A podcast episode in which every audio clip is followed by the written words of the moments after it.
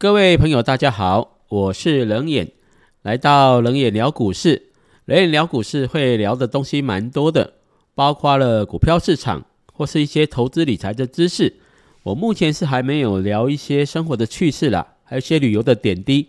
等明年如果有机会出国旅游，再来跟各位朋友分享出国旅游的经验。很多人说赚钱是为什么？赚钱是为了享受嘛？当然，我们也有一些责任。要教育下一代，另外也有一些对于整个家庭还有其他方面的责任都要尽，所以要赚钱有蛮多的用途，可是赚不到钱就很辛苦。今年的股票市场从一月份跌到现在，很多人都没有信心了。我记得在前几天台北股市跌到了一万三千三百点的时候，很多的讯息都在讲说某某某某的专家、某某某某的研究报告。认为股票市场要大跌，跌破一万三都有奖。另外还有更低的指数，所以每次在股票市场跌到低档的时候，就会有很多的空方言论。这些空方的想法有时候对，有的时候不对，很难去掌握，所以会让很多的投资人在面对股票时，经常抓不住方向。另外，对股票市场的了解又不深。毕竟进入股票市场的时间还短，我们称这些人为股市小白。股市小白最辛苦的是进入股票市场，都是在看技术面，像均线、筹码、指标啊，看看网络的新闻，看看网络免费的影片。当然，我们可以从这些的地方得到很多的理财知识，可是没有办法深入去研究，这是最大的问题。网络上所有的文章、影片。都是片段的资讯，这些资讯提供者参差不齐，有些是很年轻的交易者，股票市场觉得有兴趣，就在开始分享他的投资经验，但是这些经验都是属于粗浅阶段的经验，跟所谓的从业人员、研究员、操盘人的分享，那个观点跟思维完全不一样。在这样的情况下，一般投资人就很难得到有效的资讯。尤其这几年又碰到了疫情，很多法人所举办的演讲会都暂停了，因此投资人得到的资讯更片段。又逢最近几年以来，随着线上网络以及线上影片的普及化，每个人只要有手机，就可以从手机看很多的 YT 影片。很多人可能在网络上订阅了好几个网络频道，常常看这些网络频道的资讯，这些资讯过度片段、过度主观。很难用宏观的思维来看目前的盘势，所以在这种情况下看盘就很辛苦。像台北股市最近又涨起来了，涨起来该买还是该卖，这就是好问题了。在跌下去的时候不敢买，涨上去的时候到底会不会买在反弹的高点？如果不出手买，股市如果继续涨，要不要反手买？这时候成本会不会更高？另外，如果现在出手买，会不会低档一万三千三百点不买？涨了五六百点跑去买，万一出手买又跌下去，是不是更闷？所以在交易上每天都在煎熬中度过，这样的情况真的很辛苦，也很难赚钱。所以还是建议每位朋友都要有自己的看盘方法，自己的交易策略，不要人云亦云。别人的经验可以当成你的经验，最后你还是要从这些资讯中。整合你自己所需要的资讯，这些资讯最好是有效的，准确度高一点，不要忽多忽空。涨的时候看得很好，跌的时候看得很悲观。这是一开始跟各位闲聊，目前股票市场涨高了，市场的投资人一定很煎熬，到底要不要买股票？今年如果已经操作不顺的话，到底要不要买？而且今年被骗了很多次，买了股票没有卖掉，又大跌，跌下来呢，会造成更大的负担。所以这个问题是好问题啦，各位朋友一定要解决这个问题。这个问题解决不了，看盘每天都很辛苦。今天闲聊第二个主题是石油输出国组织及联盟 OPEC，星期三宣布自十一月起减产每天两百万桶的石油。这个举动当然对目前欧美国家想要努力压低通膨的作为是一项打击。OPEC 这则决定出来之后呢，美国总统拜登就对 OPEC 决定减产石油的动作表示，这种行为是短视尽力，并且感到失望。美国能够怎么办？压低通膨是目前美国政府以及联准会当前最主要的经济政策。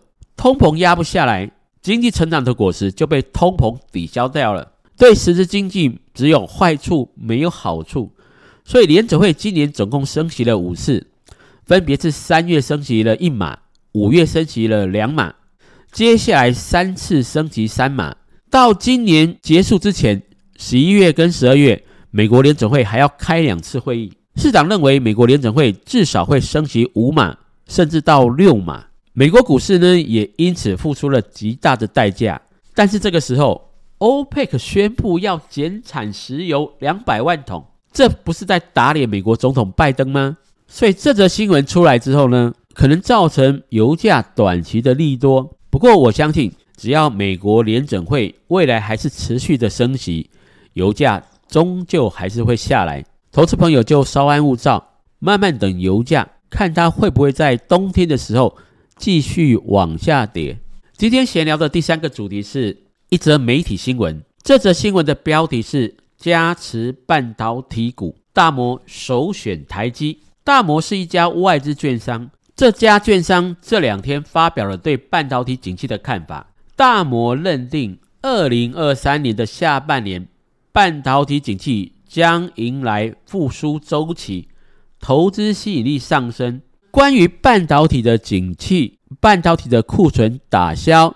目前市场上的共识，半导体的库存会在明年的上半年结束的时候调整到一段落。台积电七月的法说会也有对半导体的景气做了说明。台积电的说法也是认为半导体的调整会到明年，所以大摩认定二零二三年下半年的半导体的景气会迎来复苏周期，应该是目前市场法人圈的普遍共识。大摩认为，目前直优的个股评价太低，与长期基本面不吻合。台积电他认为是首选，也认为现在是逢低买进的好机会。关于台积电能不能买哦，这就要看你的信仰。有些人认为台积电是好公司，越跌越买。像台积电在这个礼拜一十月三号的股价最低跌到四百一十六点五，喜欢台积电的朋友呢？越买越开心，因为他有信仰，看到台积电跌的时候，他就会去买。可是有些人就不喜欢台积电，越跌看越空。台积电五百六百的时候看得很乐观，跌到了四百四、四百三、四百二，就开始发表看空的言论。看空的理由很简单，无非就是美国联准会升息，外资卖台股，半导体库存还没调整到一段落。这些都是旧闻了，不是新闻。不是九月美国联准会才要升息，现在已经是九月了。所以，对于喜欢台积电的人来说，虽然认为台积电有可能下跌，不过他是越买越开心。至于没有去研究台积电的朋友，可能就看技术面了。看技术面，就是在低档的时候，技术面转差，会发表看空的言论。等到股价涨高之后，技术面转强，他就会发表看多的言论。我们都知道，投资理财要买低卖高嘛。你要买低，当然不能在技术面好的时候。技术面好的任何一档股票，股价都是高的。技术面很差的时候，股价通常在低档。目前困难的就是对于一般的投资人，高档跟低档的拿捏很困难。有的时候你认为低。出手买之后呢，还有更低，这就是我们怕买股票接落刀的行为，越接刀流血越重。所以很多投资理财的教育都说，不要去接落刀，要等到市场止稳的时候才去买股票。可是又绕回我刚才所说的问题，等到股价止稳的时候，你买的价格已经拉高了，也许对你来说风险更高。利润有限，所以怎么样买到股票的低档是一门学问啊！股票要赚钱，没有专家，买在低价就会赢；股票要赔钱，也没什么专家，你只要乱追高，同样的股票买在高档区，再好的公司你都有可能赔钱。这是今天所聊的第三个主题。今天要聊的第四个重点也是媒体新闻。这则新闻的标题是 “Fed 不要再升息了”，联合国预告两大恐怖结果，这种国家最惨，因为今年第二季以来，通膨高涨席卷全球，全球主要的经济体都在严正面对通膨的问题，而且采取了大幅度升息的动作，美元独强，资金往美国走，联合国就示警。联准会升级的动作，可能会使开发中的国家陷入停滞性通膨以及衰退等严重后果。目前市场上很关心这些经济弱势的国家会不会出现经济危机。那到底会不会出现经济危机？这也会是好问题嘛？我只能说，从过去的经验，经济体质比较弱的国家，好像在经济往下行的过程中。